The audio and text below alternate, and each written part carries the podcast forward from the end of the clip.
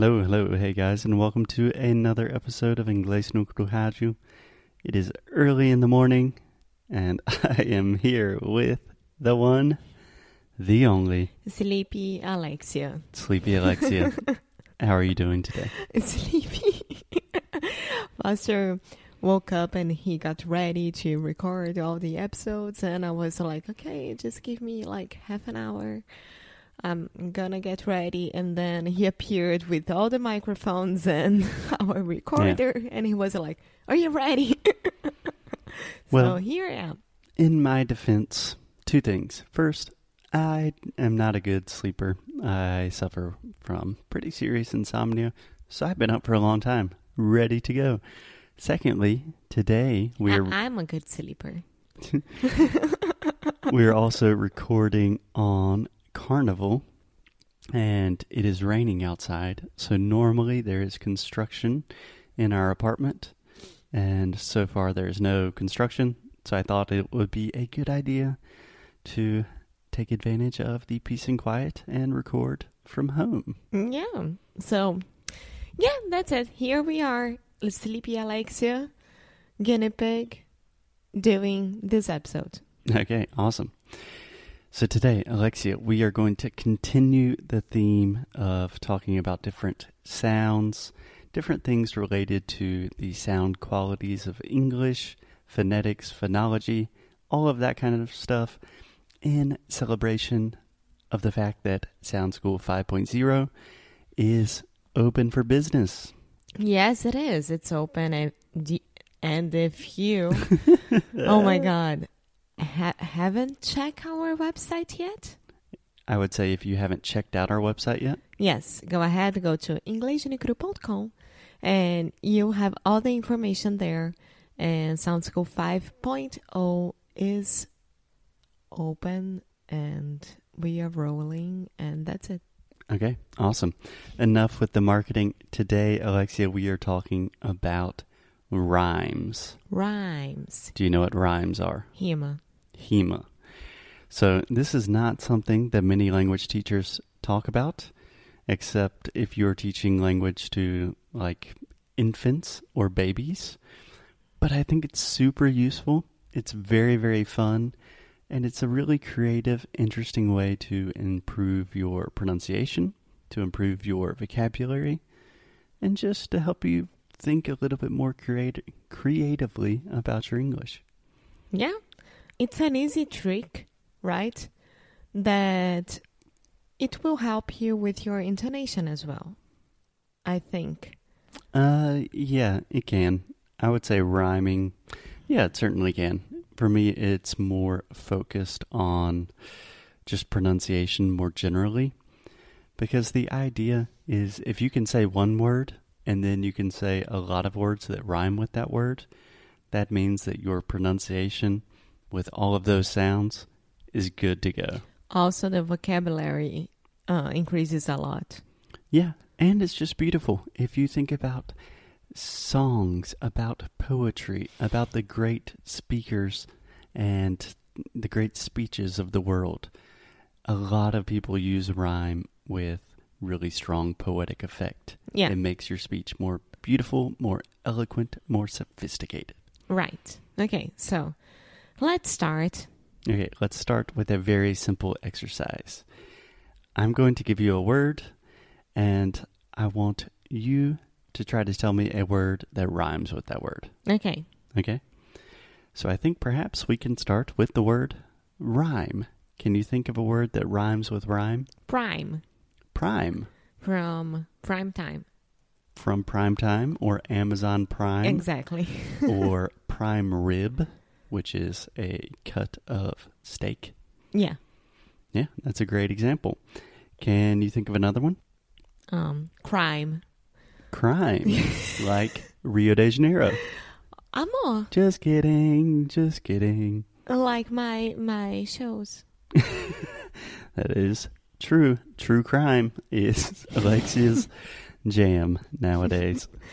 So, Alexia, maybe you're already noticing a theme here, but a lot of words that end with E in English, we don't pronounce the E.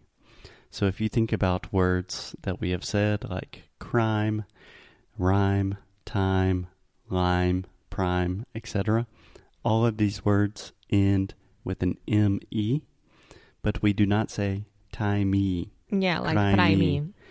Yeah, so this is a very common mistake that a lot of Brazilians make is adding this extra E sound. We call this a supporting vowel or uma vogal de apoio, Mm-hmm. and you don't want to do this, Okay. right? Right. So this is a really easy way to train not making that extra supporting vowel sound.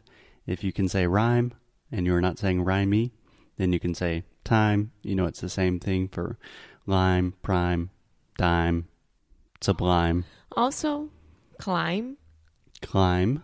Yeah. climb. Climb with a B at the end. Yeah. We do not pronounce the B.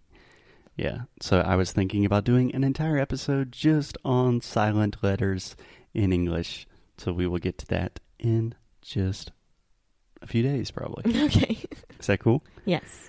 Okay. So, so far we have talked about more or less exact rhymes. So everything is the same, the same number of syllables. These are all sounds or words that end with the I'm sound, right? Yeah. But with rhymes, you also have what we call near rhymes or similar rhymes. So, for example, you could think about words that end in the ein sound. For example, the word fine. Uh, from I'm fine. I'm Yeah. fine. How yeah, are you? I'm fine.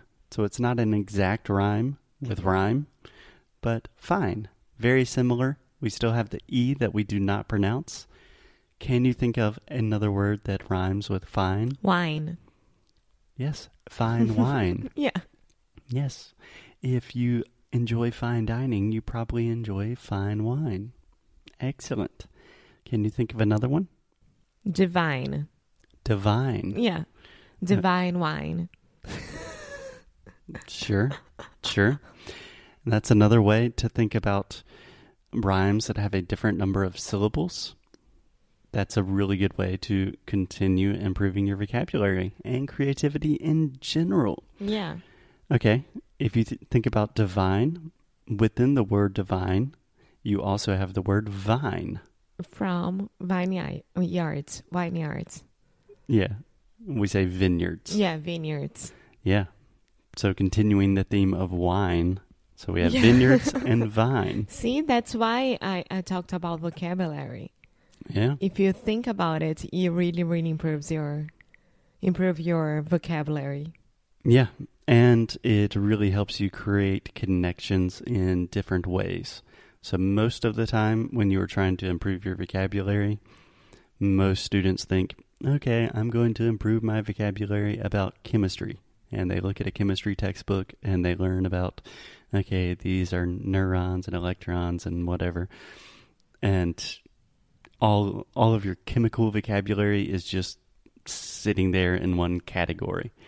But when you're rhyming, you can really go across different categories, across different subjects, make unexpected and unusual connections. And then it's fun. And that It's gives fun. a little bit of the magic back. Yeah. Cool. So, what do you think about rhyming so far? I like it. I like it. I think it's not easy, but it's a it's a good technique. Yeah. Excellent. So, let's end with one more sound. Um, hmm, let me think. Okay, we have the oi sound in English. So if you imagine the sound also exists in Portuguese, like oi, né? But imagine words like boy, right? Uh huh. In English, not in Portuguese. so can you think of wo- a word that rhymes with boy? Cowboy. Okay, cowboy literally includes the word boy. I'm doing my job here. Okay, can you think of another one that maybe does not actually contain the word boy? Toy. Toy. Yeah. boy toy. Yeah. Do you know Toy what that is? Story. Yeah, I know what it is. Mm, what's a boy toy? Usually nowadays, people say fuck boy.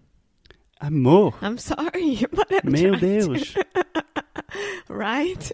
It used to be boy toy, and now is that on other thing? Ok. A gente vai colocar explícito aqui. Nossa senhora. Ok. Um, let's, Am I wrong? you are not wrong. Okay, thank you. So some other ones I was thinking of that are Annoy. annoy. That's a good one. Yeah. Illinois, Illinois. the state, like Chicago, Illinois. Enjoy, and then you can think about different compounds of that: enjoyment, enjoying, etc. Can you think of any more words that have the oi sound? Mm. No. I don't think so. Imagine words like voice. Ah, yeah. That's the thing that is a near, near similar, near Yeah, rhyme. it's a similar rhyme. Yeah. It's not exactly. It contains the oi sound, so it's very similar. Voice, choice. Voice, choice. Yes, you have a voice, so you can make a choice. To go to the voice. Ha! The show. Yeah. Yeah. So Alexia's just repeating the word voice, but in the context of a reality show. if you have a voice and you get a choice, you go to the voice. Ha! Awesome. Well, good job, cowboy. I think that is all we have in terms of rhyming for now. But if you're interested in learning English in these kind of unusual and more creative, unique ways, if you think this is fun, then check out Sound School 5.0. Probably there are still applications available by the time you're hearing this. We're not sure. But if you're interested, go to inglesnocru.com. Check it out. So, as my French teacher used to say, vite, vite, vite! Run! Do it fast. Let's go. And that's it. Oui, oui, oui. oui, oui. Okay, we will see you guys tomorrow. Bye.